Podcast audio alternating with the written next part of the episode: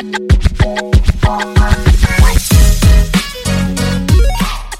hola. Hola, hola, guaguita enfermita. De chochita. Oh, sí, estoy en modo Catlitos. Está llena de moquitos. ¿Cómo está la bebecita? Mejor que tú, parece. Cualquiera. ¿Qué te Algo pasa, oye, que, que, que sales de exámenes y falleces? Oh, qué terrible. Yo te había contado que había estado eh, cuidando a mi mamá. Y yo creo que de ahí vino. De hecho, cuando grabamos la última vez, yo estaba moribunda. Así me había levantado Sí, solo sí para grabar, porque me estaba muriendo. Y bueno, al día siguiente me terminé de morir. po. y desde ahí que todavía no, no revivo bien. Hoy día ya ha sido el día como más No normal, bien.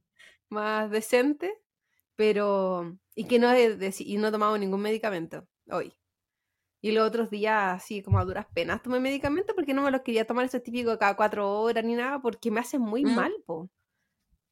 Dos alternativas, o me mandan demasiado por el baño, o me, y- o me, y me producen esa sensación que no quiero ni comer, ¿cachai? O me tienen como bola. Y pasó lo segundo. Sedación. Sí, estuve como que andaba súper volada, como que pisando, como que pisaba nubes. Esa es la sensación al caminar. ¿Pero te tomáis los de noche? ¿Qué te pasa eso? Cuando, ¿O y to- cuando, con todo? cuando tomo el de noche me pasa, bueno, despierto así al otro día. Y cuando tomo el de día, ando así y me, da- me manda a dormir. Si a mí el de día también me, ha- me ha dado sueño. Así que mal, mal. Cuando que ni siquiera podía centrar la mira. De hecho, tuviste, no describí nada. Si no estaba en el celular tampoco, si era solo dormir. Y si no dormía, sí, me estaba en posición de bebito en la cama. ¿Qué día fue que te escribí te dije, weona, no me contestas de ayer? ¿Qué pasó? ¿Estás, estás Ay, viva? ayer me escribiste, creo. Pero no. Habían pasado como, como 24 horas de que no me hablabas, po. Y, y yo me asusto porque digo, ¿qué pasó la Claudia? ¿Estará viva? ¿Estará muerta? Ahí, en el, en limbo, estaba en, en el purgatorio. Y me voy, no me voy. Sí, tan- Mi cuerpo dijo, no te alegréis tanto morir, coche tu madre, toma. Y me mandó una dosis de mi propia medicina. Te lo merecía y entonces. No queríais celebrar, no queríais tanto hacer cosas. Después que Ah, terminaréis los exámenes, toma, no sobrevives. Eso te pasó por huevear que, ay, yo me quiero morir joven, me quiero morir joven. Pero yo decía así de cosas, chum, chum, no así como de a poquito, no. Ah, eso es pero para si uno no elige, po, weona. elegir, po. Uy, ¿qué está tomando? ¿Tecito? ¿Agüita? ¿Una Tengo agüita yerna? una, ¿Una agüita perra? una, una Pepsi cero, porque el que me conoce sabe que a mí me gusta la Pepsi, no me gusta la Coca-Cola. La tolero, la Sí, es como la única persona. Eres la única persona que yo conozco que le gusta la Pepsi, no la. Sí. No la coca. No me molesta la Coca, pero si tengo que elegir, la Pepsi. Y estoy con un tecito también.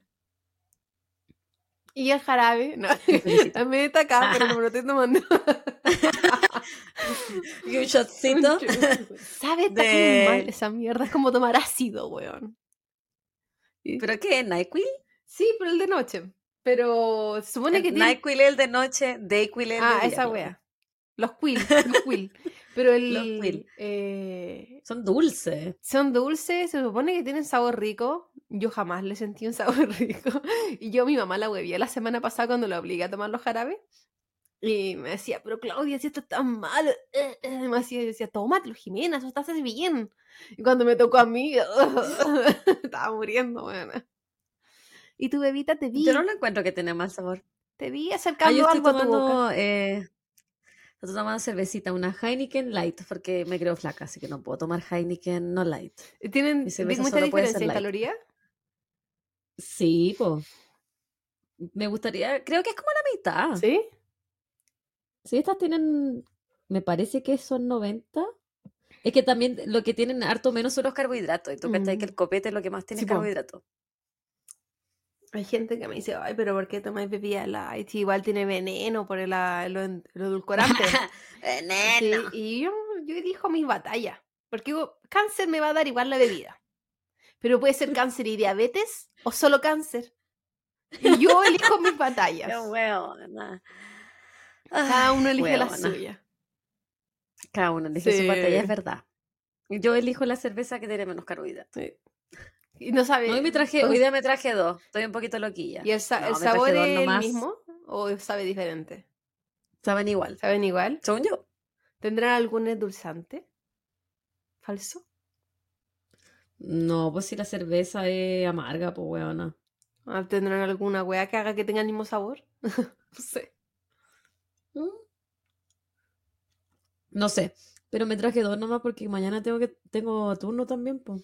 A trabajar la no quiero. Bueno, y después de esto, eh, porque la... acá son las cuatro y media. Sí, po. Después, después de esto, yo salgo de esta habitación del de el encierro en el que estoy y tengo que ir a ser mamá, pues. Sí. No me puedo curar. no, pues, Sí, ahí- ahí- Está despierta la bendición, no está sola, por si acaso, si se preguntan. No, la, no es que la tengo ahí viendo tele, comiendo papitas, viendo Paw Patrol. La patrulla canina. No, cariño. está con su papá. Le gusta el Paw Patrol. A mi sobrino también le encantaba. No sé qué tiene esa serie. Algo tiene. Uy, me dijo mi prima que te Eh, recomendara el a estalón con entretenido. la Miss Rachel. No sé si la cachai. Ah, sí le he visto los comerciales. Me dijo que ella le encanta, a las niñas le encanta, y la puso el otro día un ratito. Y sabes que súper buenas las canciones para los niños para, para la, eh, trabajar lo que es el hablar. Ah, buena. Sí, para eso es. De hecho, Sí, eh, es una señora que creó este programa. Es profe, ¿o no? Ella lo creó para sus propios hijos, porque sintió que no había ningún programa que ayudara a las necesidades de hablar de sus hijos. Y de ahí nació. Y lo encontré como súper... Hasta yo practiqué. Hasta yo siempre hablé mejor. Yo también aprendí. Ah, Al menos a la bebita, Celia. a la, a la Sofi, el otro día le encantó. Lo pusimos un ratito, pero la, se la, más, más que el video, ella le gustaba la canción, así que yo, es que yo intento quitarlo un poco de la pantalla. La ponía en la pantalla mirando Sí, por otra parte y yo le hacía los gestos. Y con la música a ella le Ah. encantaba. Casi como típico de dedito hacia arriba, güey, así, pues. Eres tan educadora de párvulo. Sí, me, me estoy perdiendo. en cualquier güey que elijo en la vida, me, me pierdo. bueno, yo también me estoy perdiendo. Yo no debería estar aquí en ello hoy día. Me, he tenido un día tan difícil con, tan, con gente tan desagradable, entre que chiquillos entre que me intentaron pegar y una paciente, eh, la esposa de un paciente me echó la choría. Yo por estar, por existir. Bueno, sí. Y así que hoy día decía, ay, weón, ya me están pagando, me están pagando, me están pagando. Yo solo pensaba eso, ya, si me van a pagar, me van a pagar, tengo que aguantar, tengo que aguantar. Qué terrible. Es que es lo que trabajar Son con cosas que gente, pasan. po. Gajes del oficio. Esa es la weá que trabajar con gente, donde sea que tú trabajes, Va a pasar algo así. estés involucrado con Sí. gente, te, eh, sí. Estás propenso, no Desagradable. necesariamente va a pasar, pero existe la posibilidad. Y la gente acá sí, está la- mierda. Yo sé que la gente es mierda en todo el mundo, yo lo sé. Yo sé, pero aquí yo lo vivo. A mí no me tocó tanta gente mierda en Chile. Yo siento que la gente de Chile, o al menos cuando yo estuve ahí, era más agradecida. Sí. me- Eso también O me quizás pasó. porque uno generalmente eh, en las prácticas que hice, qué sé yo, era em, gente que iba a la salud pública igual. Entonces, gente un poquito de menos recursos, quizás más humilde, que te agradecen más tu servicio. Sí, po. De hecho, bueno, yo, yo casi no ejercí en Chile, la verdad, pues si habré atendido dos pacientes después cuando me titulé, después. Eh, pero la gente que todavía me saluda para el día del kine son pacientes que tuve en la práctica, po. ¿Cacha? Y que se acuerden de uno después de tantos años, igual es bonito, yo encuentro. Sí, bonito. Sí, y me ponen palabras re bonitas, así que pero con sentimiento y emoción. Sí, hay gente muy, muy M- Me acuerdo bonita. la, la otra, la otra vez estaba hablando con una colega y me dijo, ay, yo tuve una vez una paciente que me dijo, tú solamente estás aquí por un paycheck. Y mi colega le dijo, sí, po. O sea, ¿por qué, ¿por qué más voy a estar acá? O sea, si uno no hace la wea gratis, po. Obviamente hay vocación detrás y qué sé yo, pero Sí, la, la verdadera razón para levantarse a las 8 de la mañana, no antes. Porque te van a pagar a las 8, weona, yo me levanto a las 5 y Era para media. ponerle una, era para poner una hora. No sé qué horario tiene la gente, bueno. Hay distintos horarios. Pero uno va y, y te están pagando, pues si nadie va a trabajar gratis, a menos que seas millonario. Si todos tenemos cuentas que pagar, Sí, porque comida que comprar para mantenernos, la wea, qué sé yo. Exacto. No porque uno, uno igual lo hace porque te gustó, porque estudiaste la carrera, en algún momento te gustó la weá, pero no por eso lo vayas a hacer gratis y tienes que aguantar faltas de respeto. Sí, po. En fin, hasta el fin. Sí, por ¿Quieres mandar saludos, bobita preciosa? Sí. Sí, con toda la, la gangosidad que tengo, voy a mandarme saludos. Estoy un poco nasal hoy. Saludos. que te mandan unos saludos. Y lo peor es que yo no lo noto tanto, pero la gente que me escucha lo nota. Sí, po. es que tenés- debes tener los oídos inflamados también. Tengo todo tapado, yo me sueno y, me, y se me revienta la cabeza. Estoy en ese estado. Que estoy en esa, esa fase del resfrío donde no es tos ni nada, ni, ni pecho ni nada, sino que es todo acá. Todo Ah, ya, no, como no sinusitis. te ha bajado. Y bueno, el primer saludo obviamente va para YouTube. Y va para alguien que nos escribió en el episodio 19 de la tercera temporada en el nombre de Slenderman. Ah, ya, el capítulo anterior. Sí, el último episodio, el que hizo la bebita de estas chiquillas. Y es, el amigo se llama Víctor Rojas Cabrera 6672, porque ya dije que YouTube está poniendo esos nombres raros, no es mi culpa. Yo pensé que decía 666. No. Y el amigo Víctor nos pone, yo escuchando el caso y como terapeuta ocupacional en formación, no sabría en qué punto cómo equilibrar las actividades de la vida diaria en cuanto a hábitos y roles en la sociedad de la chica que se supone que saldrá a sus 50 años. Se me hace demasiado heavy pensar que saldrá perdida en todo el mundo exterior. Y sí, pues, nosotros comentamos sobre eso, estamos Sí, po, demasiado de acuerdo contigo, Víctor. Que qué sentido tiene Mejor que- no salir, po. Claro, porque si ¿no? nunca se supone que alcanzó la resolución de su salud mental para poder salir antes, y va a salir a los cincuenta y tanto, sin ninguna resolución y sin ninguna herramienta para la vida, es como, que ¿a qué la están sacando? Institucionalizada totalmente. completamente. Y con sus papás que en esa época van a ser abuelos. Entonces, va a tener súper poco apoyo, si es que los papás están vivos a esa altura, eh, de gente alrededor. po. Aparte la hija única, así que ni siquiera como que vamos a pensar, oh, va a haber un hermano o alguien que la apoye. Es súper complejo. Sí. Así que demasiado de acuerdo contigo, amigo Víctor Rojas Cabrera 6672. Y saludos, colega terapeuta. sí, terapeuta, el amigo. Una gran labor. Y me, so- me toca. Te toca, bebezuela.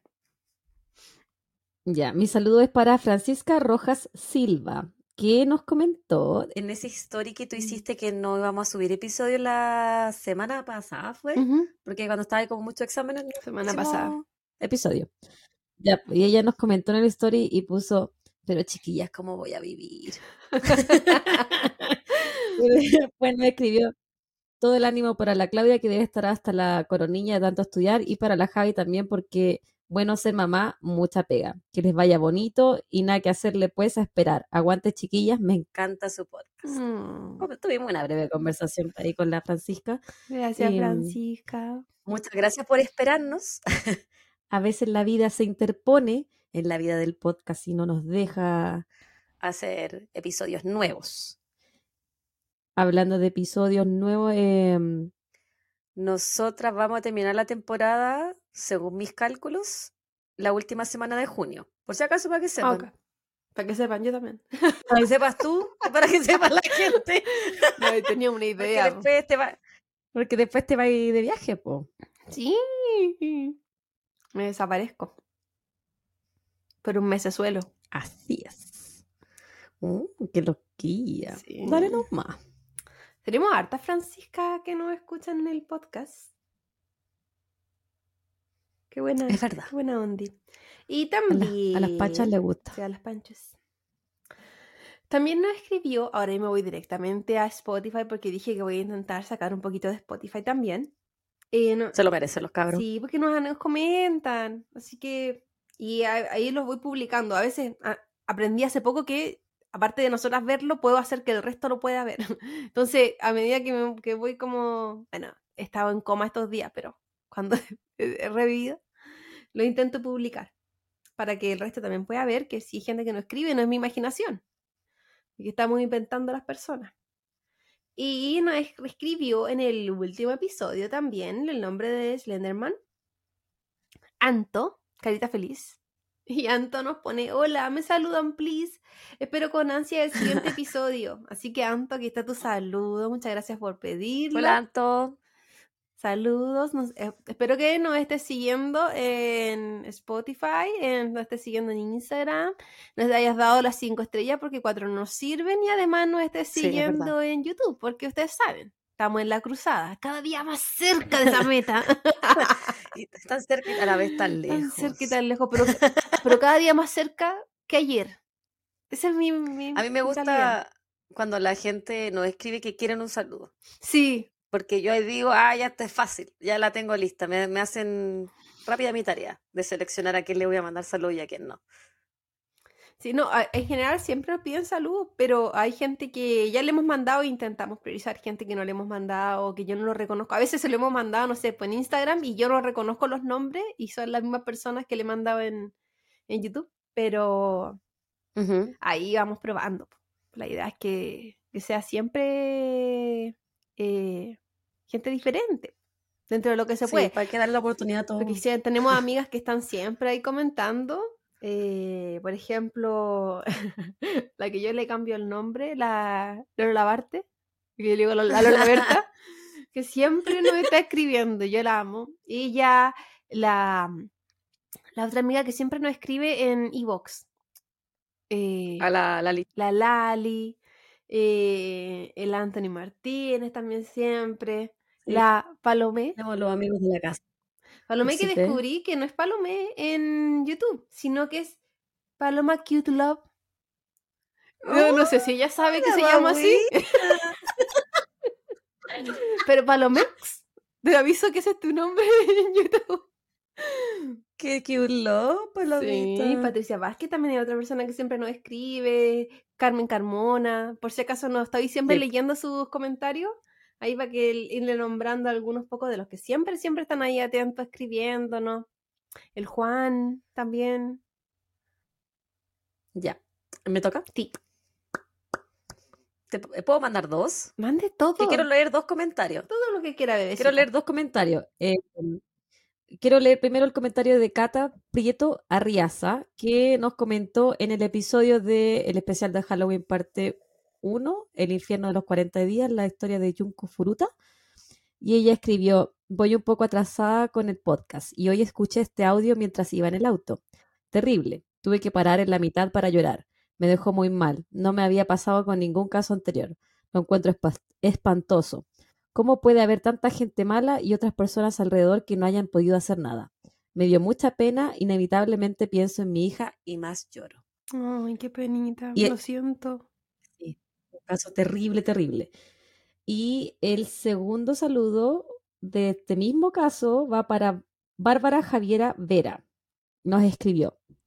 A falta de capítulo de hoy, me puse a escuchar, esto fue hace una semana, me puse a escuchar capítulos que me faltaban por ponerme al día. Y creo que fue el peor que he La escuchado. verdad. Me dieron ganas hasta de vomitar, como dijo la Claudia. Lo peor es que siguen libres unas bestias que podrían volver a hacer exactamente lo mismo. Saludos para ambas y caritas así como así. Un abrazo a las dos chiquillas, lo siento por haberle hecho ese daño. Ese, ese episodio es terrible. Y al punto que nos estuvo mal con la Sí. Fabita por semanas. Yo como que eh, Aún. lo he superado un poco porque se me, no- porque se me, nunca olvidó, se me ha olvidado. Si, me, si se me olvida, como que existe el caso, yo ando bien. Pero cuando lo recuerdo y me acuerdo que es real. Sí. mm, Todos estos casos asiáticos son tan terribles. Sí, es culpa de la Nacha igual que nos trae esas cosas. Sí, menos mal que lo hizo ella y no lo hicimos nosotras, porque yo siento que nunca hubiésemos sido capaces de hacer algo así. O sea, yo con suerte fui capaz de hacer el que me le- le recomendó tu marido, que me odia, por eso me recomendó ese episodio. Pero... y que- Hay que hacerle caso a ese hombre. no, perturbado. Perturbado. Pero esos son los saludos de hoy. Y quería mandar un saludo a ellas dos porque me dio mucha penita los, los comentarios que Sí, escribieron y perdón. nosotros sentimos dolor, cabra. Sí. Porque lo vivimos. No tuve opción para no estar en ese episodio. Detenernos. No, en ese no momento. tuve opción para salir de ahí. oídos. No. Y, y, y no tuve opción para después ver fotos. Ugh. Y los dibujos, ¿te acuerdas de los dibujos que hablé? Ugh. Sí, pues el Porque manga. no solo estaba perturbada a la gente que le hizo daño, sino que a la sociedad o a la gente alrededor de esa familia. Todo, bueno, todos, después iban a todos. molestar hacia- hasta su tumba. Terrible, terrible. Gente mala, weón. Wow. Gente mala, mala. Malo, no. Concha de madre. Ah, Sí. Yo pensaba antes, cuando yo era más po, ¿o inocente, no? que no había, Ah, no. existía la gente mala. Sino que era como gente con eh, como malas decisiones. Pero que en el fondo de su corazón no había una maldad. Pero yo, ahora más grande, eh, creo que lo descubrí cuando estaba como en la universidad. Descubrí que sí, que sí existía la maldad. que sí existía la gente que quiere hacer daño por simplemente hecho de hacer, de hacer daño. O sea, como no hay un, da goce. hay un goce detrás del sufrimiento ajeno. Sí. Y eso es, es eso es maldad, po, maldad pura. Qué terrible. Qué terrible esa weá, saber que hay alguien que va a gozar del sufrimiento de otros. Esa weá es como que, como lo opuesto a la empatía, lo opuesto a todo lo que uno entendió, o al, al menos a mí me criaron alguna vez. Como que, como que se me explota un poco la mente al entender que hay gente que funciona de esa manera. Porque igual muchas veces intentamos justificar muchos de los casos que vemos, pero no justificar, entender, entender la cabeza de dónde viene. entender. Claro, qué problema mental hubo, Pero en este otra caso cosa. imposible. Pero hay veces que hay un solo un goce de mal, hay una maldad. No hay nada más como detrás. Sí. Y bueno. Esto igual Y bueno, da un pie y da una cercanía un poco al caso que se viene. pucha, oh. Que no sé si tanto. no vamos a hablar de una hueá bonita. No, no, no sé si es pura es maldad pura lo que se viene, pero eh, da para pensar eh, un poco del eh, de qué edad uno ya empieza como a censar que las cosas pueden eh, venir cuando dicen que el árbol viene chueco. Ya, ah, si, si hay alguna edad en que ese árbol realmente se enchueca O o, si se ve- pudo prevenir, decís O tú. si venía así nomás, o... Nurture versus nurture, nature, Ujú, como dicen acá. por ejemplo. Ya. Igual da, para que conversemos más adelante porque hay como diferentes versiones. Tengo, tengo mi opinión, pero vamos viendo, vamos viendo en este caso. Entonces, en este episodio continuaremos con la temática de la semana con una pequeña modificación. Ya entenderán cuál. Y nos iremos derechito a Chile. Volvemos a la madre patria, bebita. Mira tú, ¿ah? Chile, Chile, Chile. En el caso que les contaré el día de hoy, hablaremos del poder de la manipulación y de cómo eh, la edad muchas veces se entiende como símbolo de inocencia, pero esta puede ser solo un arma para enmascarar una mente siniestra. Que a veces pensamos que a cierta edad la gente es tan inocente y pensamos que no, van a ser no hacer- capaces de pensar, crear, idear ciertas cosas, pero a veces la edad no es reflejo de las mentes. Van a ver, mentes muy, muy especiales. Hoy viajaremos al año 2019, o sea, no hace mucho tiempo atrás, Hace poquito. un poquito, y hablaremos del caso de Tomás Acevedo Olea. ¿Tú conoces este caso, Evita?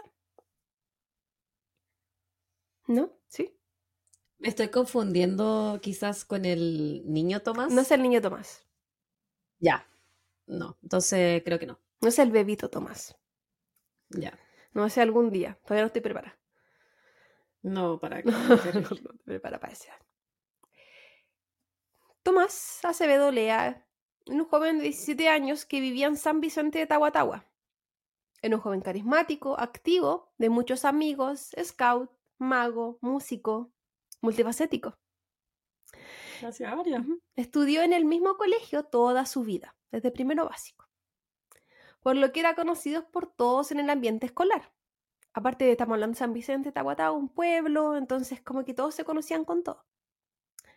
Vivía solo con su madre, ellos eran muy cercanos, confidentes, él tenía plena confianza con ella, de hecho, ella sabía hasta con quién ella, ella salía o no, o como se dice en Chile, con qué niñas él pinchaba.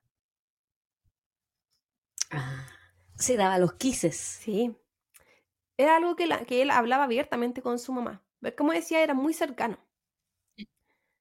Más cercano Él del era- promedio, diría yo. Único, eh, Un hijo único, mamá soltera. mamá soltera.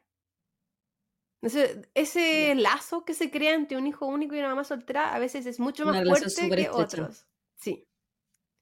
Sí. Y aparte igual era más joven. Más un poco, más tenéis como cosas Sí. en común. Y bueno, él, entre otras cosas, todo lo, lo- todo lo que leí, todas las entrevistas que vi, él era como este típico cabro que era como muy buen cabro. Muy buen cabro. Entonces que la mamá casi que el orgullo completo y la confianza absoluta por todas las, todo lo que antes mencionaba. En el último año Tomás había estado saliendo con dos niñas en diferentes tiempos. Nada serio para él. Pinches que la mamá conocía. Andaba. Sí, dos pinches. Una de las niñas con las que salió era una compañera de scout, de nombre, probablemente voy a pronunciar su apellido mal, Francisca Swanek Mora, que en Chile fue conocida con siglas por su edad. Ella era unos años más joven que Tomás, tenía 14 años. Francisca era una niña de una personalidad fuerte, un poco problemática. Había tenido que habían tenido que cambiarla de colegio en los últimos años por problemas con sus compañeros. En el último periodo ya había pasado por tres colegios. Em, Harto. Era como un colegio al año el último tiempo. Algunas personas dentro de su ambiente la describían como caprichosa, que las cosas tenían que hacerse a su manera y a sus tiempos. Otro, Siento que la palabra caprichosa la he escuchado más que nada para referirse a mujeres sí, es, es- es caprichosas. Siento que o- para, de como para los hombres. Me, me imagino más que querían decir que ella era demandante y autoritaria, de personalidad fuerte, porque caprichosa para mí un capricho puede ser, no sé, weón, querer eh, algo mucho más simple que a lo que me imagino que tú te estás refiriendo, así como No, pero eh, prefiero a- a- como comer cuando los que la definían como caprichosa estaban hablando, por ejemplo, en temas de amistad, de su edad. Por ejemplo, que ella quería que las cosas se hicieran cuando ella decía, como ella decía, si no se enojaba, si no dejaba de hablar, sino en ese tipo de caprichos hablan en ese momento, no más adelante, no, no adelante, todavía. Otros describen que su personalidad y ganas de llamar la atención y controlar se debía a sus carencias familiares. Ella era de una familia de bastante dinero, pero eh, una familia que vivía bastante de apariencias. Ahí vi diferentes versiones, pero no me quise casar con ninguna porque cada familia es un mundo. Era muy sociable e independiente. Se comportaba como que fuera mucho mayor, porque estamos hablando de una niña de 14 años. Dentro de las actividades en las que ella participaba, eh, ella hacía un tipo de baile callejero conocido como shuffle. Yo no lo conocía, pero es como de saltitos. No lo conozco. Y para esto, ella viajaba sola desde los 13 años a Santiago. Porque las- estos grupos que se juntaban en ciertas plazas a bailar, ella participaba en, en eso. Y ella vivía en San Vicente. O sea, viajaba un par de horas para, para poder participar sola.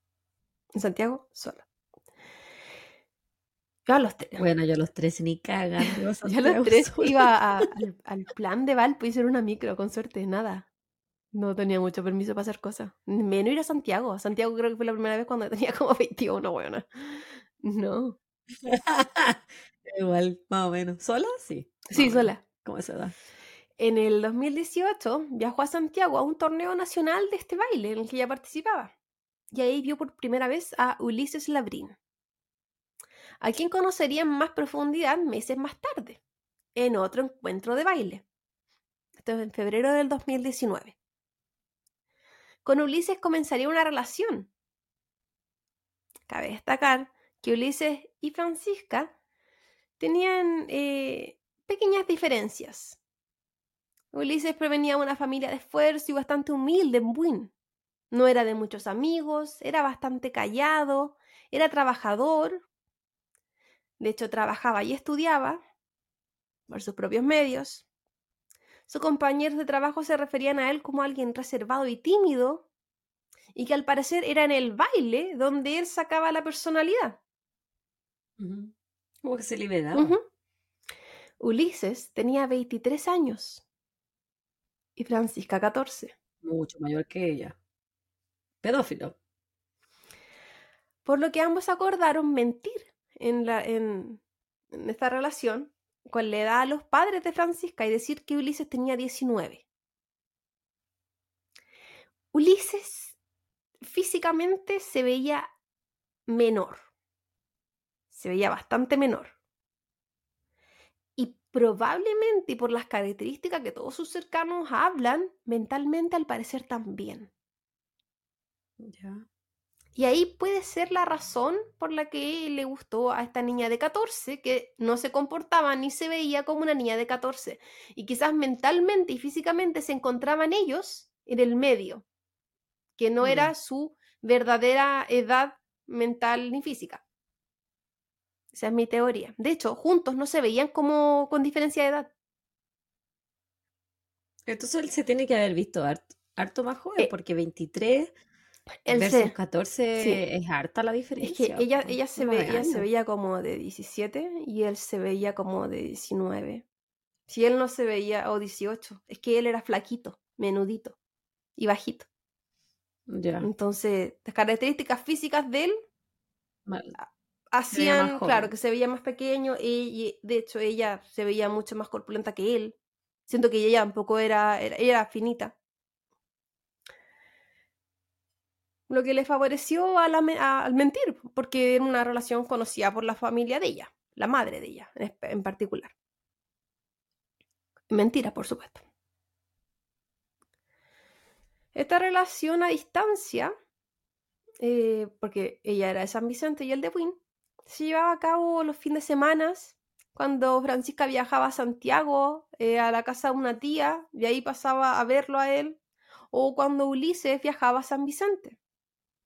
Ulises no viajó más de cinco veces a San Vicente en el periodo de relación que tuvieron ellos en un par de meses. Y en general él viajaba y estaban en la estación de la parada de buses eh, o en la casa de ella. Como que no es que ellos visitaron San Vicente o él recorrió la zona, no. Era como que él llegaba a donde ella. Chao. Y pues se iba.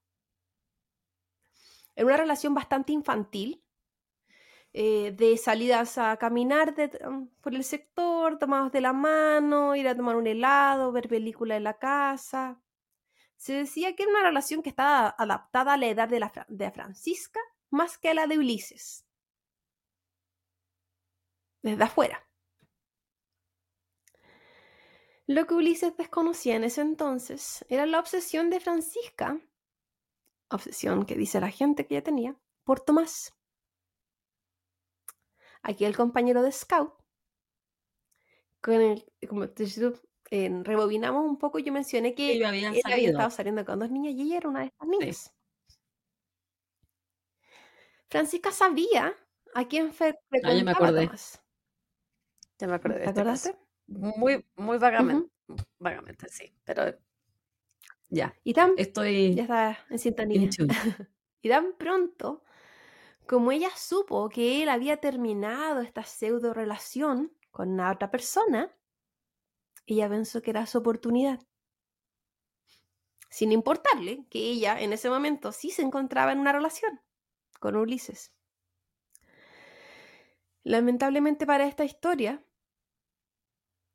o para Tomás en realidad, él no quería nada serio con Francisca. Tampoco sabía que Francisca tenía esta otra relación. Entonces estos encuentros que se comenzaron a dar, en algún momento iban a tener un fin. Y que al parecer, Francisca no estaba de acuerdo. En mayo del... Porque si no, se- porque si no pasaba las cosas que ella quería, como ella quería. Habían problemas. eh, ay, sí, ya. En mayo del 2019. Y era una niña que estaba acostumbrada a que las cosas se hicieran como ella quería y cuando ella quería. Tú dijiste que ella tenía, bueno, eh, era de recursos, Ujú. ¿no? ¿Hija única? Mm, ¿O la se- mayor? según lo que sé, no es hija única, pero nunca se habla de hermanos. Entonces yo no sé si habrá sido de otros matrimonios, de que los papás se habrán separado, no sé. Pero se supone que no era hija única. Pero la trataban como hija única. De que la trataban. Es que los papás eran muy mayores. El papá, sobre todo, era muy mayor. Como, como, estilo como papá, abuelo. Tú cachai que los abuelos siempre te dan todo lo que tú quieres. Es que esa era más o menos la crianza que ella tenía. Ya. Y ella siempre era la víctima de todas las circunstancias. En los cambios de colegio, en los problemas de amistades, siempre. En mayo del 2019, Ulises recibe una llamada de su pareja, Francisca, la que llorando le dice que había sido atacada a las afueras del colegio por una persona que ella conocía y que la habían manoseado. El fin de semana, cuando se vieron, ella le explicó que no había sido solo eso, sino que había sido violada y que el autor de esto había sido Tomás. Ulises se volvió loco de solo pensar que alguien le había hecho daño o tal daño a su pareja. Inicialmente le aconsejó que denunciara y de hecho se lo insistió en reiteradas ocasiones que denunciara, que Tomás debía pagar. Pero Francisca se negó. Ella no quería denunciar ni tampoco contarle a su familia. Ulises entonces, con la frustración y rabia que sentía, le propuso a su pareja ir a pegarle a Tomás. Pero ella le dijo que él se recuperaría de eso y que luego la culparían a ella por lo sucedido, porque atarían los cabos de que Ulises era la pareja de ella. A lo que O ella, sea, ella quería una consecuencia más permanente. al parecer, a lo que ella le pregunta si acaso él tenía algún arma de fuego un cuchillo. Inicialmente Ulises no entendió a qué se refería, pero prontamente ella le aclaró que esa sería la forma de frenar el acoso. Luego de esto ambos comenzarían a planificar el ataque hacia Tomás. Durante las siguientes semanas, siguientes semanas, Ulises volvió a mencionarle a Francisca que ella debía denunciar, pero no logró convencerla. A la única persona que Ulises le mencionó levemente lo que planeaban, y no tan levemente en verdad, fue a su cuñado, a quien le pidió que lo acompañara para firmar a Tomás mientras él lo golpeaba. golpeaba.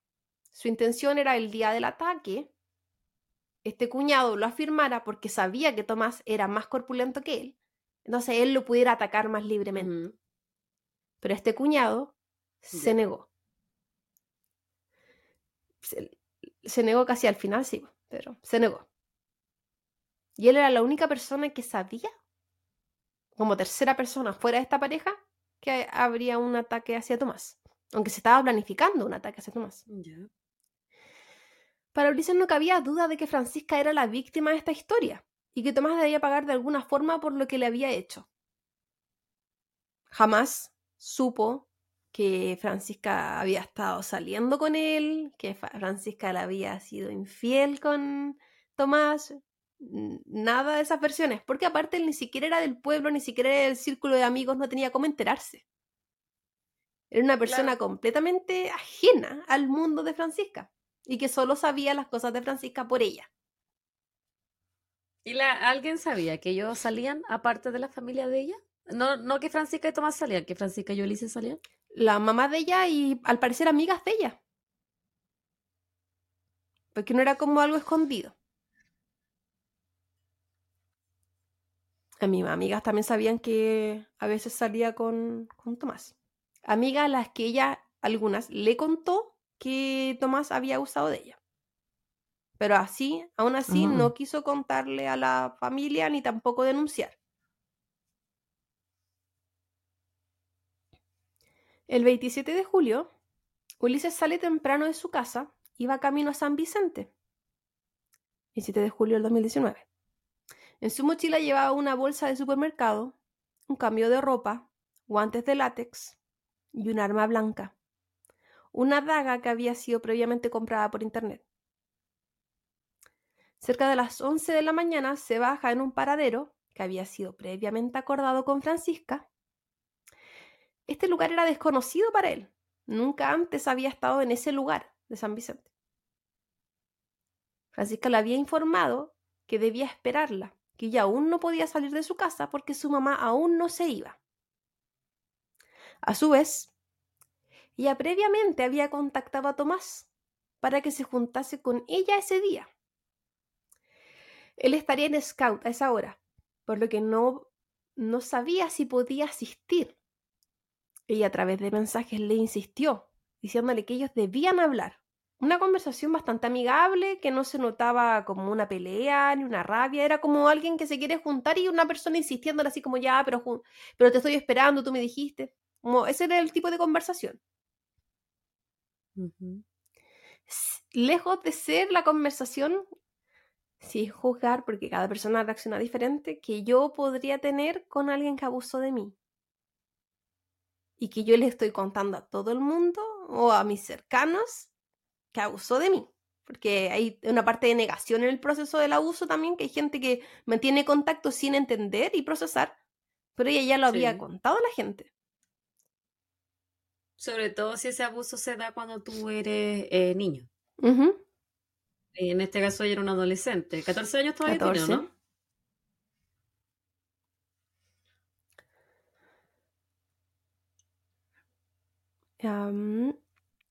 Ese día sábado.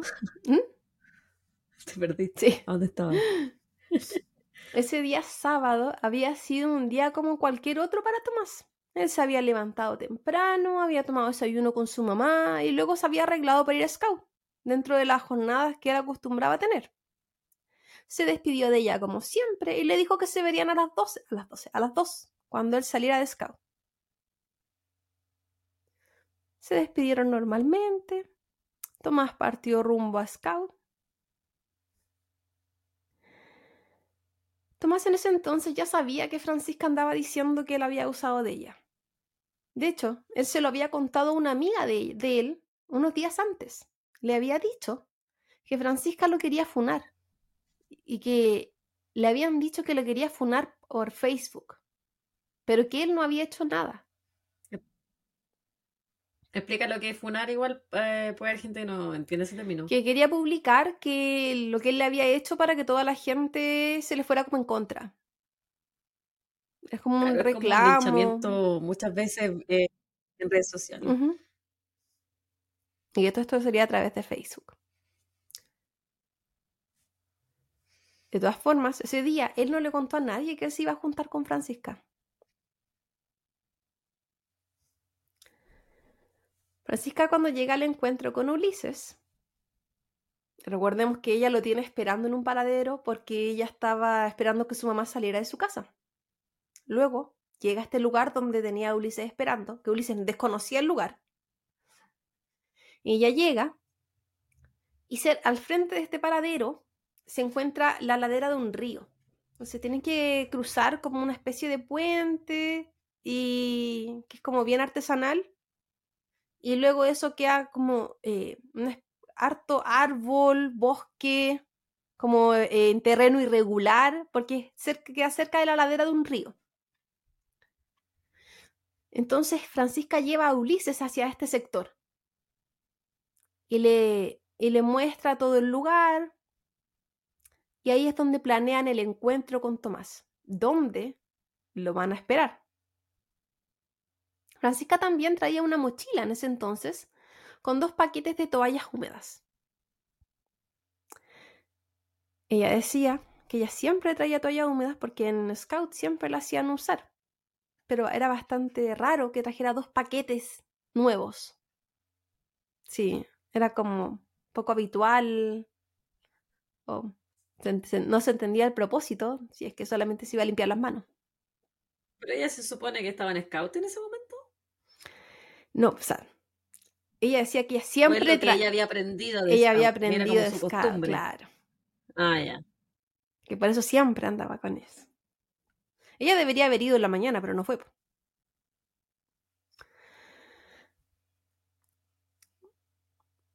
Mientras la pareja recorría este sector, desde que entraron a, a este, esta entrada de la ladera del, río, ellos, ellos no sabían que la municipalidad tenía ciertas cámaras en el sector y su entrada fue captada por las cámaras.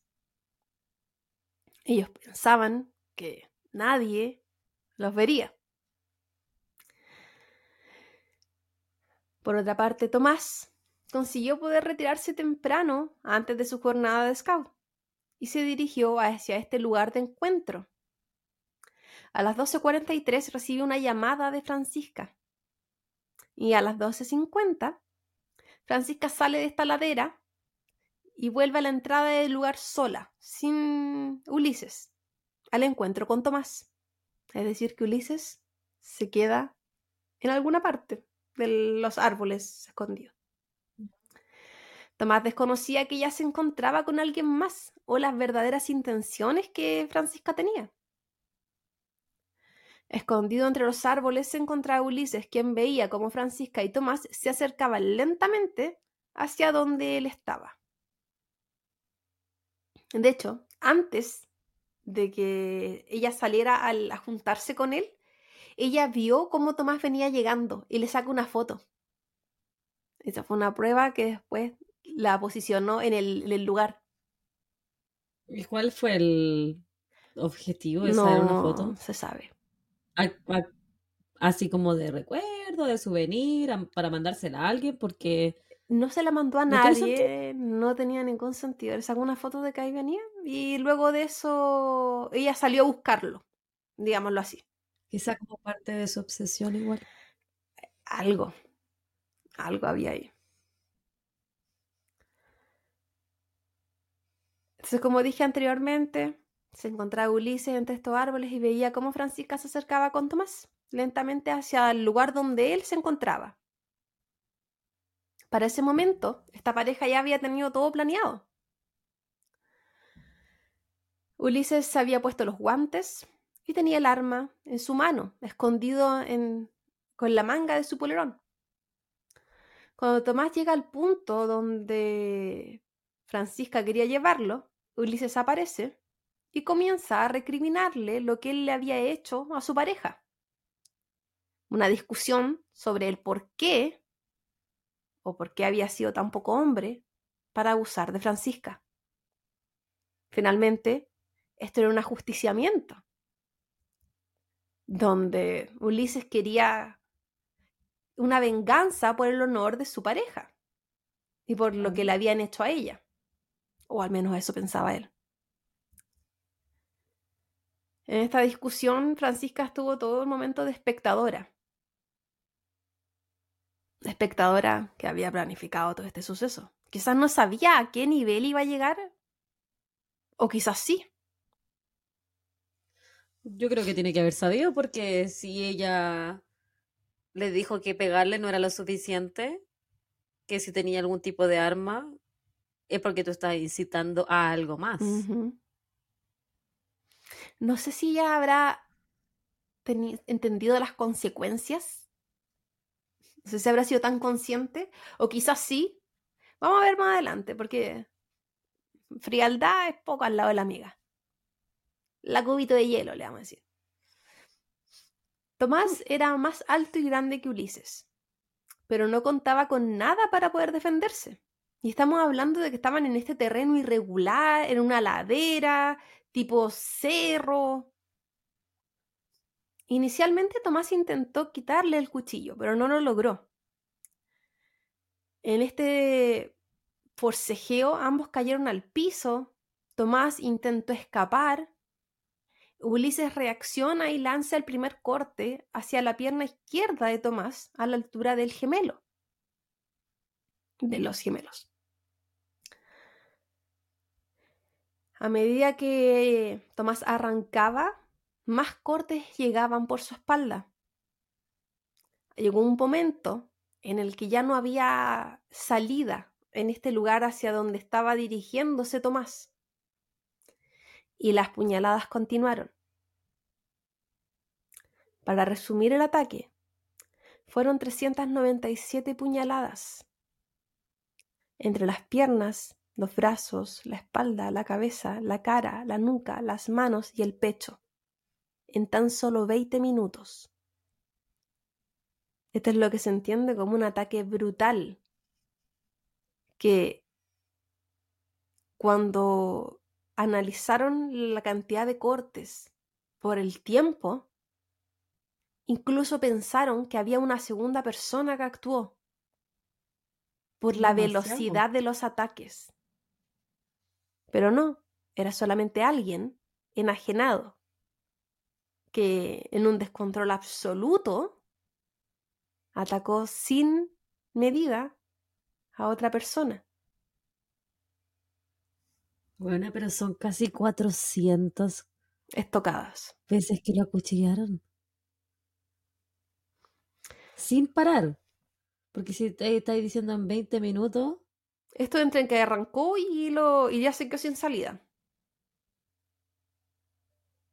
¿Y cómo se queda sin salida? Esa parte no la entendí. Eh, llega un como, como arrancando en la ladera, llega una parte donde él ya no ah, podía ni subir ni bajar, como que ya queda la única posibilidad era ah, devolverse por este camino, pero lo de devolverse era imposible porque estaba esta otra persona al frente. Ya no podía ni subir, ni bajar, ni irse para el lado, no tenía dónde lanzarse. Por eso se queda sin salida. Mientras Tomás arrancaba, sin entender bien el ataque o lo que estaba sucediendo, él le dice a Francisca que arranque, pensando que esta persona era alguien enajenada sin desconociendo absolutamente que ella tenía claro lo que estaba pasando. Tampoco se hizo. Que ella era la mente maestra de lo que estaba pasando. Tampoco ella se hizo mucho la, como que no sé, y igual arrancó para el otro lado. Mucho sentido no tenía. Arrancó entre comillas, se habrá caminado un poco. Francisca se había alejado del lugar. Ella no había visto lo que ocurrió, pero había escuchado todo. Y decidió no intervenir en ningún momento. Ella podría haber salido a pedir ayuda, ella podría haber gritado, podría haber llamado la atención. Era un sector que si bien era eh, solo, muy solo, la gente que estaba ahí era gente que se iba a tomar o iba a, a drogarse, era como esos tipos de sectores como solitarios de las ciudades como los, ciertos lugares escondidos de algunos parques. Era como. El que yo está el sitio. Por ejemplo. Cuando el cuerpo de Tomás se encontraba sin vida, Francisca le recordó a Ulises que habían decidido quitarle su celular para así eliminar cualquier relación con ella. Cosa que él hizo. No olvidemos que no era, nunca iba a haber una conexión entre Tomás y Ulises porque no se conocían. La única persona conectada a Tomás iba a ser ella. Ella que lo había llamado previamente, ella que le había mandado los mensajes temprano para que fuera, ella que días antes había estado mandando mensajes para acordar ese día. Era ella. Entonces eh, Ulises le roba el celular a Tomás. Posterior a eso se cambia de ropa, dejando toda la ropa con sangre y su mochila adentro de esta bolsa de supermercado que él había llevado. Francisca toma sus toallas húmedas y limpia a Ulises de toda la sangre que tenía en su cara, en sus brazos. Porque todo había salpicado, si se había enajenado. Estaba completo de sangre, pues sí, bueno, todo lo que lo acuchilló. Sí, pues se enajenó. Y como si nada, ambos luego salen de la mano de este sector con distinta muda de ropa. Como que era de paseo. Tal cual como entraron de la mano, salieron de la mano. En la esquina mm, de esta salida se separan, en la misma esquina donde se habían juntado. Y él se va hacia su paradero y ella se dirige hacia su casa. En ningún momento ella intentó escapar, en ningún momento ella se vio en una actitud diferente, en una actitud asustada, alarmada. Pero ellos tenían súper claro que Tomás estaba muerto. Él dejó de acuchillar cuando él, cuando Tomás dejó de moverse.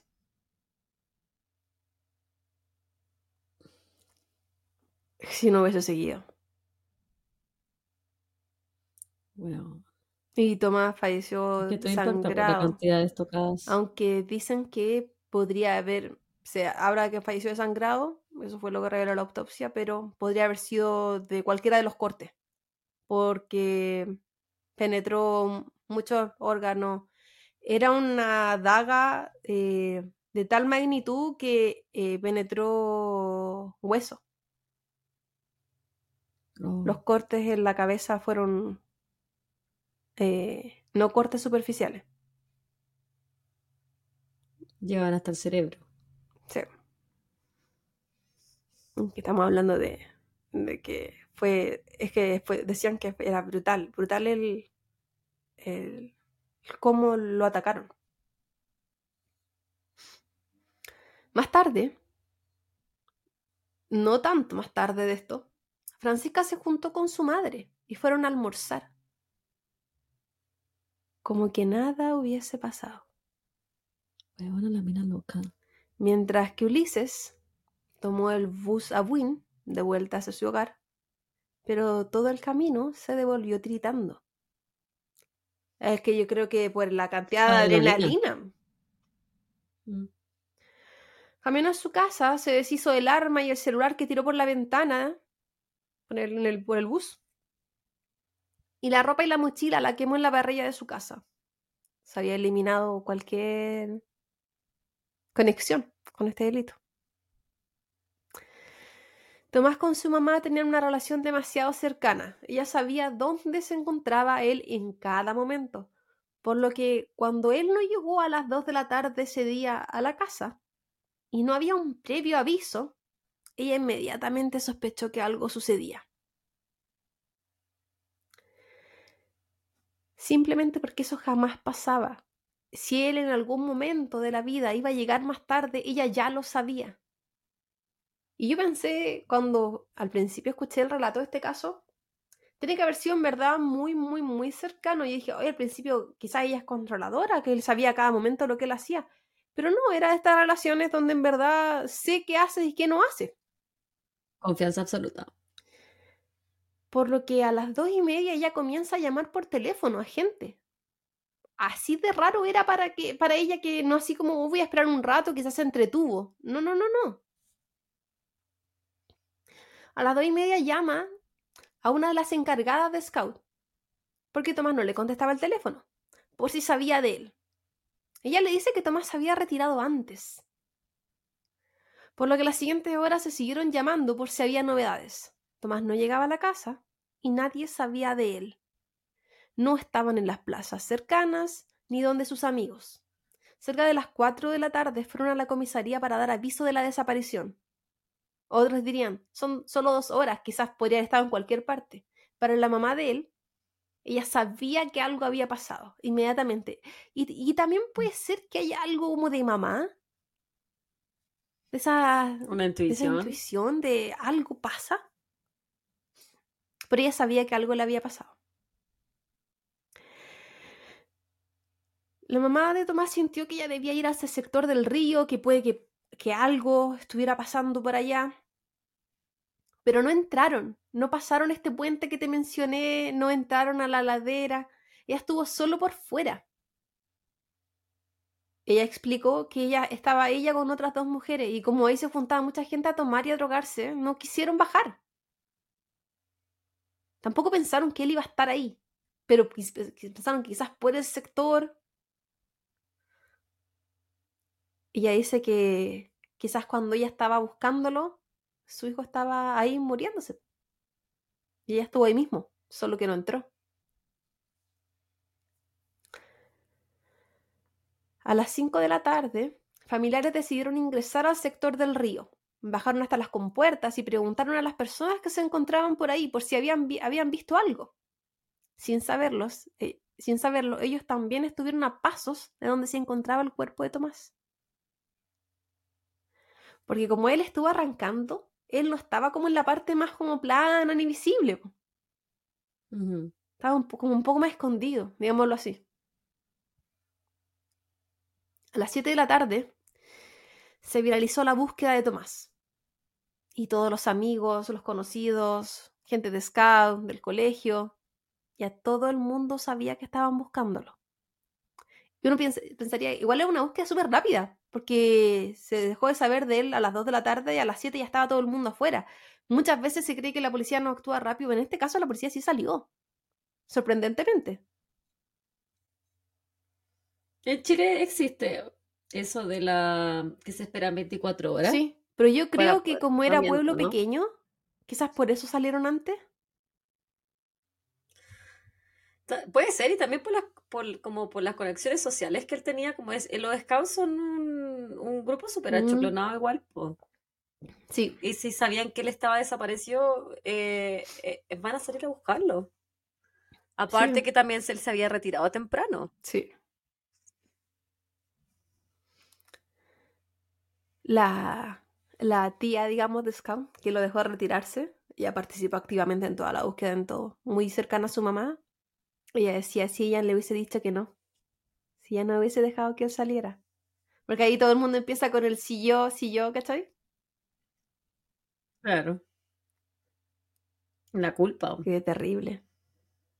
Se come. Ese día había una reunión del grupo de scout en la casa de la madre de Francisca. Por fecha, no por específico, por, por esto. Ya. Y ella se encontraba ahí en el segundo piso, tranquila, como que nada hubiese pasado. Cuando le contaron sobre Tomás, su respuesta fue de que seguro aparecería pronto. Más tarde se supo que ella le había dicho a su madre que Tomás la había llamado y que él estaba bien. Y ella le indicaba a otros que ella presentaba, que ella tenía así como un sexto sentido, y que ella sabía que él estaba bien, como por el descarte. Pasada la medianoche, la policía informó a la familia de Tomás que habían encontrado el cuerpo. El cuerpo fue encontrado como a las 11. El día 29 de julio, el cuerpo de Tomás fue entregado a la familia. Francisca asistió y participó en el velatorio y el funeral, siendo una de las más afectadas, al punto que la mamá de Tomás la abrazó y la consoló. Y en el momento del el funeral era de... Tiene un nombre como la guardia, no sé qué cosa, pero era la que caminaba al lado del el ataúd.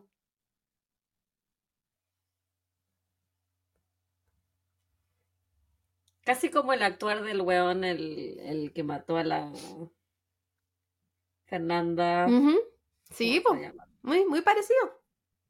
Muy, muy, muy parecido. ¿Cómo se llama ese weón? Se cocha su madre? Felipe Rojas. Eh, él. Un actor muy similar.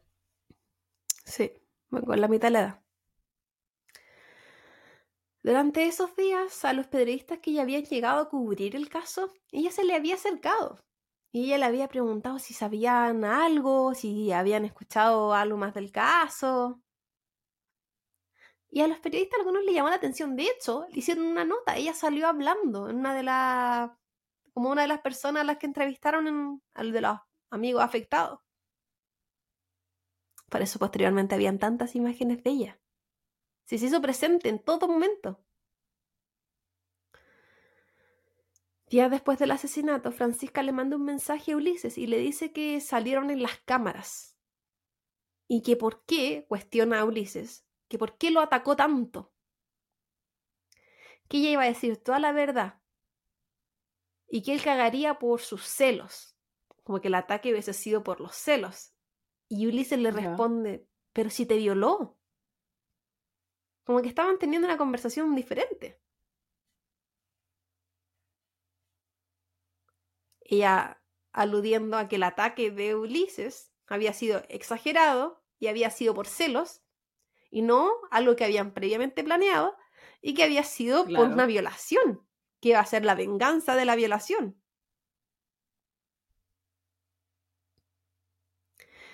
¿Tú crees que ella le mandó su mensaje e intentó tener esa conversación con un modo coartada, más o menos? No coartada, pero sino como justificación de lo mataste por celos, ¿Puede ser? En vez de lo mataste porque en realidad lo planeamos. Porque todos esos, esos registros quedan, Sí. po. Ella ya sabía que ella la había... Como para taparse un Ella ya sabía que ella ya estaba ubicada en la escena del crimen. Ella sabía que él también ya estaba ubicado en la escena del crimen. Porque cuando ella le mandó ese mensaje fue porque ella supo que estaban en las cámaras. Entonces quizá era para como para descartarse. Así que lo atacaste por celos. Por si revisaban los mensajes. Claro. Cuando revisaran los O mensajes, como para... sí, podían po. decir, ah, O, o ella sabía que le iba a pegar, pero nunca pensó que tanto. Porque como ella le pone, no, ¿por qué lo atacaste tanto? claro. Como yo creo que por ahí va la cosa. No sé, en verdad que... Pero es que, weona, 390 y algo dijiste. Es que es, es un número tan alto. Es, es que el terrible. Cientos de veces. Cientos. Cientos de veces. La Es mamá, sin parar la la mamá weá. decía que le quitaron el derecho de siquiera despedirse de la cara de su hijo. Con eso te digo todo. Sí. Sí. Completamente de acuerdo porque lo, lo destruyeron, lo desfiguraron. Sí.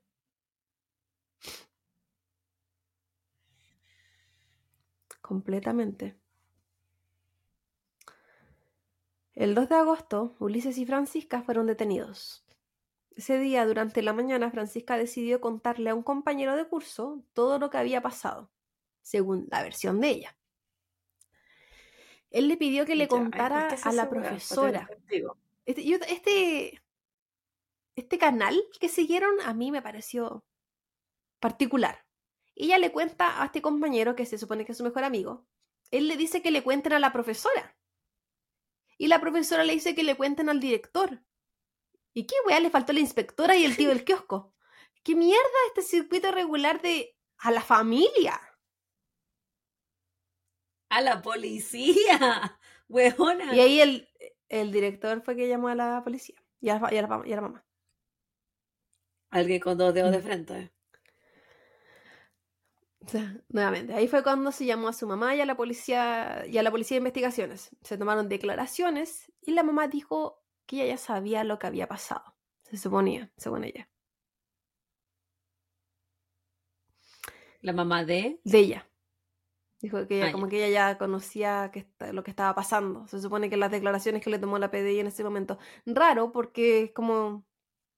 Entonces no quisiste hablar. Mm, ¿Cubrimiento? Claro. eso? Sí, pero se supone que cuando es tu hijo no. No, no hay problema. O no es como. Ah, sí. Como que si eres familia. Por ser menor de edad. No, parece que cuando es como familia, el encubrimiento tiene como otra cuestión, porque como que hay emociones relacionadas. Puxipe, Ilumínanos. tu, tu opinión.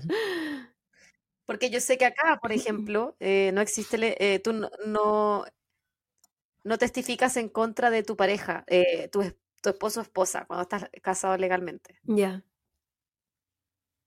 ¿Cachai? Entonces no, ahí no hay encubrimiento, porque la ley te Mm. protege. Pero no sabía de los hijos. No sé si acá será lo No, mismo. En una declaración, la mamá de Tomás dice, te puedo decir que la menor, porque no se le podía decir el nombre, yo me lancé nomás porque claro que ella es mayor de edad, que la menor no tuvo en ningún instante algún gesto de arrepentimiento, se portó como una persona fría. Y ella después comenta toda esta escena donde estuvo con ella en el funeral, en el velorio, toda la cuestión. Y claro, digo, bueno, que la igual ella hablaba súper respetuosa de esta familia, porque la rabia y la pena. Huevona, yo me deshago chucha. Sí. Y que le respetara, le respetara con la menor. El... Es que a lo mejor tampoco se quería meter ella en problemas legales. No, pues sí, sabía que no podía. También ella ya hablaba que sentía que todo el mundo tenía más derecho que ella y que su hijo. Sí. Al momento de la detención, Ulises se presentó sumiso y se declaró culpable inmediatamente. Se- no puso resistencia y cooperó en todo momento. Debido a la situación del país durante la pandemia, este juicio se alargó por casi dos años. Los abogados de Francisca intentaron eh, cambiar la, prisión preventiva con la que contaba, pero no lo lograron, siendo esta recluida durante todo el proceso en un centro de reclusión cerrada del Servicio Nacional de Menores, de Menores, Sename. Durante ese mismo periodo, Ulises se encontró recluido en el complejo penitenciario de Rancagua. Fue durante la investigación que Ulises se enteró que la violación había sido una mentira de Francisca y que de hecho ella y Tomás habían tenido relaciones sexuales consensuadas.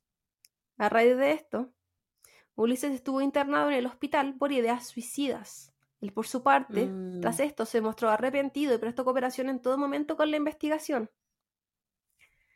Hay una imagen de las declaraciones eh, como cuando están en, como en el, en el juicio, cuando hablan eh, los peritos de la posible falsedad del hecho de la- del abuso sexual y qué sé yo, bueno, lo dan por hecho, que es falso, por características, por historia, por los, por por los mensajes, dan por hecho que era falso.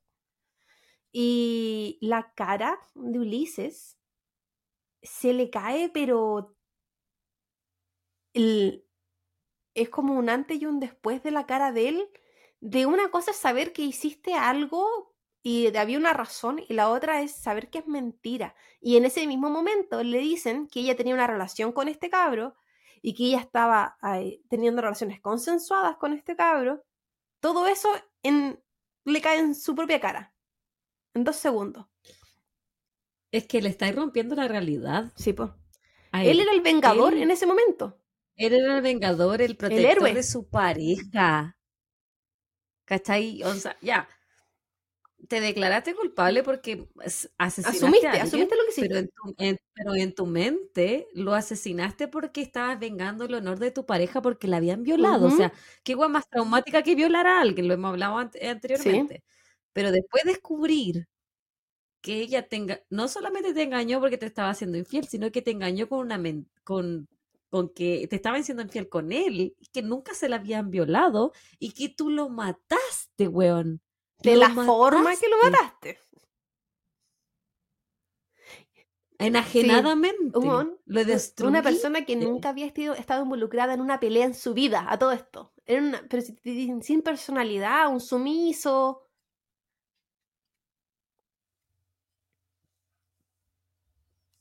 Y, y que se cagó la Se vida. Yo creo que en ese momento él se dio cuenta que se cagó la vida completamente. Se le cayó la teja, Porque, como porque antes podría haber dicho, sabéis que lo hice, pero valió la pena. Pero después, Claro. El 11 de junio del 2021, el tribunal decretó 17 años y 183 días de prisión para Ulises Labrín Garrido y cuatro años de internación en régimen cerrado y un año de libertad asistida para Francisca Swanek Mora por homicidio con premeditación, ensañamiento y alevosía. La diferencia de las penas si bien se entiende, ah, se, se tomó a Ulises como el acto, el asesino de hecho y a ella como la planificadora. Uno el material y el otro, ¿cómo se dice? Intelectual. Intelectual. Eh, ella por ser menor de edad no podía tener otra pena. Era un. Sí, po. No. Es como lo que le damos en el capítulo de Slenderman. Por eso las querían juzgar, los abogados de ella, las querían juzgar como menores, porque de esa forma sal- salían cuando cumplieran la mayoría de edad. Claro. La mamá de Tomás hoy aún lucha por una ley llamada la ley Tomás, que es una reforma a la ley penal adolescente, donde una asesina menor de edad no tiene una pena o tendría una pena acorde a lo que hizo, no a su edad. Porque ella alude que en el caso de esta niña, ella tenía plena conciencia de lo que estaba haciendo y que no debería ser juzgada como una menor. Por otra parte, Estoy totalmente de acuerdo. sí, igual, igual la entiendo. Y entiendo su lucha.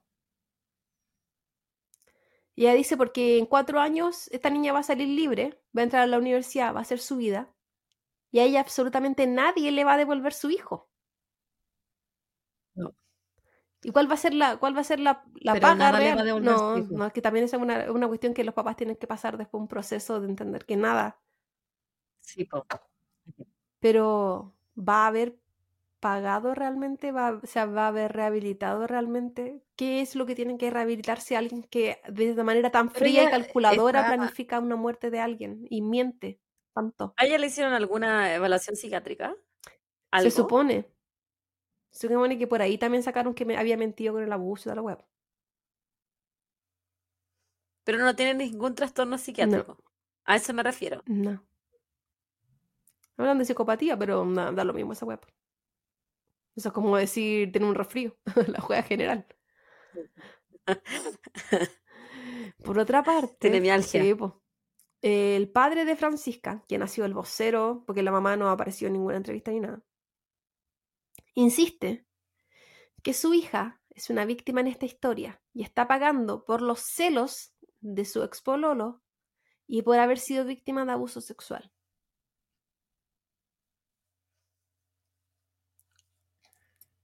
Es que, una vez más, como papá, yo creo que la mayoría los va a apoyar hasta el, hasta el final, pues hasta que, incluso si te demuestran absolutamente con, con pruebas fehacientes de que no es así, yo creo que hay un amor tan ciego igual como papás. Yo creo que aunque te demuestren por todos lados que tu hija está mintiendo, si tu hija te está diciendo que abusaron de ella, puta ya.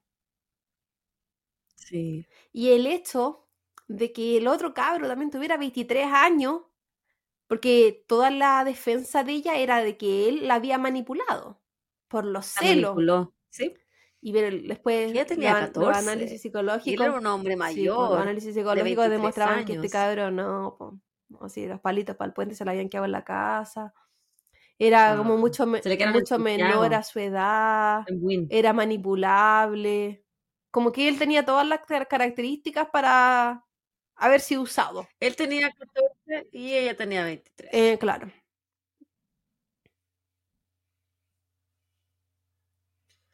Igual siento que la condena que le dieron a él 17 años no es tanto.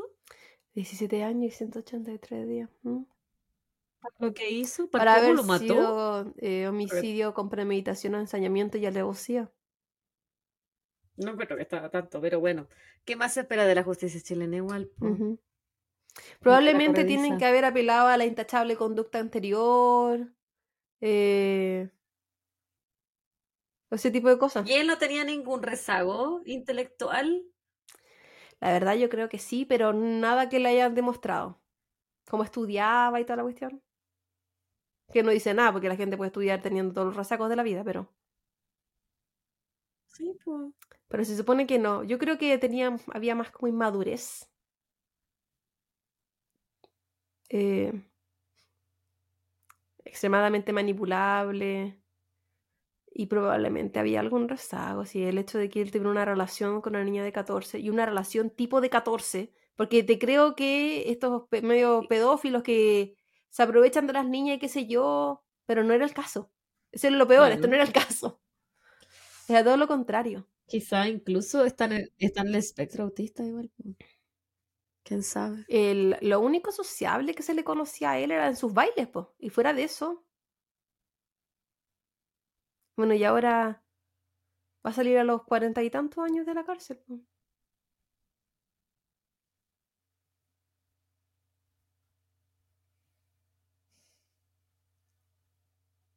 Y ella No sé qué libre decir. en unos años más. Pronto. Es que sabéis que estoy tan... Pronto, pues sí, pues. ¿Qué? ¿En dos años más? Sí. Y ella siguió estudiando, pues si no, hacer una cuestión serrano significa que no están estudiando. Quería estudiar Derecho, creo que habían dicho. Ah. Ajá. Yo creo que ella es una persona extremadamente calculadora, Da miedo, loca. totalmente, totalmente consciente de lo que estaba haciendo, Mm. porque por algo lo, lo llevaba engañado a él, a Tomás, a este lugar, por algo planeó, por algo pidió armas, porque golpe no era suficiente, era muy transitorio. Ella tenía súper claro lo que estaba haciendo, quería absolutamente ese resultado. Y más encima, se hizo la weona la concha de su madre llorando en el funeral, ah, dejando que la mamá de Tomás la abrazara y la consolara a ella, weón. Eso es lo que. Por eso yo creo que la mamá. eh, De extrema la maldad. mamá habla, la, la mamá de Tomás, habla de ella como la asesina. No le quitó ninguna culpa, no por el hecho de no haber tomado el cuchillo. Porque Yo tampoco se la quito. ella, si ella no hubiese Ella no sido. necesita- si- no necesitó tomar No. el cuchillo para matarlo. si ella no hubiese sido la que mandaba el mensaje, él jamás llega ahí. Si ella no hubiese insistido de que él fuera a ese lugar, eso jamás hubiese pasado. Si ella no hubiese puesto en contacto a Tomás con Ulises, eso jamás hubiese pasado. Ella fue el medio. Sí. y, y la creadora de todo. La autora intelectual. Y estoy de acuerdo con que reformulen esa ley. ¿Por qué no? Porque ya tenga 14 años significa que es menos culpable, que es menos responsable, que no sabía. No. Yo creo que hay, hay personas de 14 años que uno puede decir, sí, no cachan, no saben dónde va, no, no- entienden nada. Pero en el caso de ella, ella tenía súper claro, súper claro. Más independiente que yo, por lo que hacía a Santiago a los 13 años sola. No. Así que ese es el caso de Venezuela. Déjame darte las referencias. Por favor, adelante. elrancagüino.cl. A dos años del crimen de la trágica historia que terminó con la vida de un joven lleno de sueños. La historia completa del joven scout Tomás Acevedo, eh, el reportaje de Contigo en la Mañana de Chilevisión el 15 de septiembre del 2020, se encuentra en YouTube. Amiga del scout asesinado en San Vicente de Tahuatahua es imputada como autora intelectual. Reportaje de Canal 13, Tele 13 del 11 de mayo del 2021. Televisión Noticias, el asesinato del joven scout con ataque sexual. En chile.as.com han hablado un reportaje sobre este caso. Mega Noticias, eh, el reportaje recibió 280 puñaladas porque el número fue cambiando, por si acaso, a medida que av- avanzaba. La historia del brutal crimen del joven scout a tres años del asesinato el mo- de el segmento Modus Operandi del 10 de enero del 2022. También se encuentra en YouTube. Cronología del caso del joven scout, contigo en la mañana, el 9 de agosto del 2019. Y la declaración del imputado del caso del joven scout, contigo en la mañana, Chilevisión, del 12 de mayo del 2021. Son, son todas las... Hay, hay harto, harto de Carlos Pinto, harto de esas cosas si la gente quiere entretenerse y ver esos reportajes en YouTube. Hay harto, harto pa- para ver. En general repiten bastante como la información. eh, pero Quiero que me manden la secuencia de cómo le cambia la cara a él cuando se entera a de, buscar la imagen, porque eh, da la pena, realidad. da pena esa weá. ¿Cómo se te rompe el mundo en un Porque no solo, porque es como que mira para el lado, así como es real. Da pena. Qué cuático. Yo creo que hay gente que nace mala. No, pero eh, y hay gente que se vuelve mala. ¿Me entendí? Así como lo que hemos hablado antes, lo frontalizado, Sí, po. eh, la gente que recibe trauma durante su infancia. Y hay gente que es extremadamente manipuladora, que tiene una vida completamente normal, una vida en su caso de lujos, de, de que le cumplían todo lo que hacía. Le creían todo. También hay mucha inmadurez ahí de que si no tengo lo que yo quiero, eh, la weá no funciona. Mucha inmadurez. También hay, culpa de los papás, también por la crianza, pues si uno se tiene que hacer responsable de cómo cría a los hijos. Sí. Aprender a aceptar el no es un trabajo difícil para mucha gente, ¿eh? Acostumbrado a recibir Sí. puros sí toda la vida. Exactamente. Y la vida nunca está llena de sí. No, hay mucho Que no en el sí, yo, camino. yo creo que la gente, yo creo, yo creo que hay gente que nace mala. A mí me llama la atención la manipulación, la mani- y el, el uso de ciertas, eh, como ciertas cosas que ella tiene que, por ejemplo, el, el- el haber usado un abuso sexual, en este caso. Yo hablando de mi yo a los 14 años. Jamás, weona, se me hubiese pasado por la cabeza esa weá. No, qué terrible, si eso es como lo peor que te puede pasar. Bueno, no lo peor, lo peor, pero es Porque una cosa yo traumática, recuerdo como a terrible. los 14, 15 años, amigas por ahí inventando embarazo y qué sé yo. Pero una weá que un embarazo y otra weá que no es un crimen, pues weona, no es un crimen. Sí. Que ya, igual tenía un problema, pero no es un crimen. Inventar embarazo, pues weón. Que sabéis que va encima. Eso tiene- es por llamar atención. sí, pues tiene una resolución de un mes y ya, ya fuiste. Y si, quería agrandar la mentira, ya tuviste un aborto listo. se acabó la mentira. Pero. De un abuso. Un abuso significa que una, una persona cometió un crimen contra ti. Sí. Y tu vulnerabilidad, todo. Es que es demasiado terrible. Yo creo que ella tenía eh, las conexiones cerebrales alteradas. Ay, ay, ay. Yo de verdad pienso que hay gente que... Por eso te, preguntaba, ¿había algún estudio psiquiátrico de ella, alguna que hay, para pero no saber cómo en ninguna funcionaba su mente?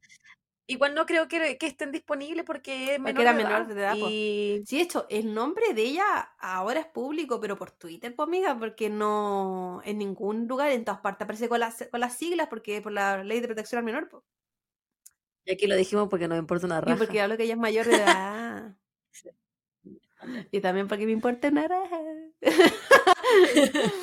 Porque eres mala, concha su madre, si no estás escuchando, eres mala, No, calculadora, así, diabólica. amiga que quizás todavía. Ah, no, amiga, tú no eres nuestra amiga. Déjame, déjame, déjame Eres separar esta línea. enemiga. Todas son mis amigas, pero tú no eres nuestra amiga. Eh, eh, la, eh, la loca debe estar en Ensename aún se supone, pues.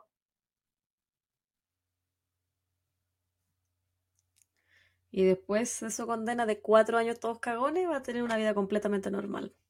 Sí, pues. Sí, porque, Porque tuvo al menos ella tiene los dos años de la investigación le cuentan como dentro del tiempo Sí, po. dentro. Pues entonces tuvo 19, 20, 21, 22. Sí, lo que hay de estar fuera, pues. Debe estar en el año que está fuera. El último año que le queda. Terrible. Bueno, ex- excelente otra vez. Más has cumplido con la tarea de la semana. Y eso que está enferma. y eso que dije que todo el caso con moco. No, si no se, no se nota tanto. Yo me sentía que se me Fue al tapaba. principio nomás. No, al principio nomás cuando hablamos. Pero No, súper bueno, chiquillos, cuéntenos si lo conocían. Yo me imagino que la gente De Chile. de Chile, nuestro audio escucha de Chile, igual lo, lo conocían. En, coméntenos qué opinan, qué opinan del caso, qué opinan de ella. ¿Realmente mala? ¿Existe la maldad desde el nacimiento o algo que uno lo va desarrollando con la edad? ¿Ustedes ven alguna arista diferente que nosotros? ¿Ustedes creen que pasó otra cosa que nosotros? ¿Hay alguien que de, de ese pueblo que haya pensado o haya sabido alguna información diferente? Eh, no sé si hay alguien de Rancagua que nos escucha. Sí, no me han dado saludos a Rancagua. Pero Bueno, ya saben ya. Suscríbanse, estamos en todas las redes sociales. Vayan a Spotify. Ya saben, 5 sí, 4 no. Vayan a YouTube. saben. Pongan seguir, Sí. pongan algún mensajito si tienen ganas. O en Spotify cuando se metan a ver el episodio, pongan algún mensajito. Sí, y nosotros, eh, díganos si nos quieren mandar saludos, o sea, no, si quieren que nosotros le, le mandemos saludos, comenten el post con las fotos. em, la Claudia dijo que se suscribieran y si quieren que, que les digamos por algún nombre específico, díganos también, po, porque de repente YouTube les cambia el nombre y nosotros solo Sí. no sabemos reír. Si quieres algún seudónimo, así como acá, para que te piden que tú digas el nombre como que, que te digan. Sí. Ay, chiquillos, se vienen cositas con la Clau. Nos invitaron a aparecer en un programa radial. Así que se viene pronto. La próxima semana les vamos a dar los datos para por si nos quieren ver. Escuchar o ver, ambas. No, pues sí. ¿Es ver también? eh, eh, ver y escu- Sí, es ver también, sí, en vivo por... No me acuerdo bien dónde era la radio, pero después les damos los datos, antes de que Ahí le suceda. estamos contando. Y también, pues, prontamente, muy, muy, muy, muy prontamente, vamos a estar juntas con la Javita, cuerpo a cuerpo. Así que Y ahí vamos, vamos a hacer alguna y vamos a cosita. hacer el, el prometido en vivo. Así vamos a estar avisándoles. Así que cuídense mucho. Así es. Un abrazo grande. Y Chau, chau. nos vemos pronto.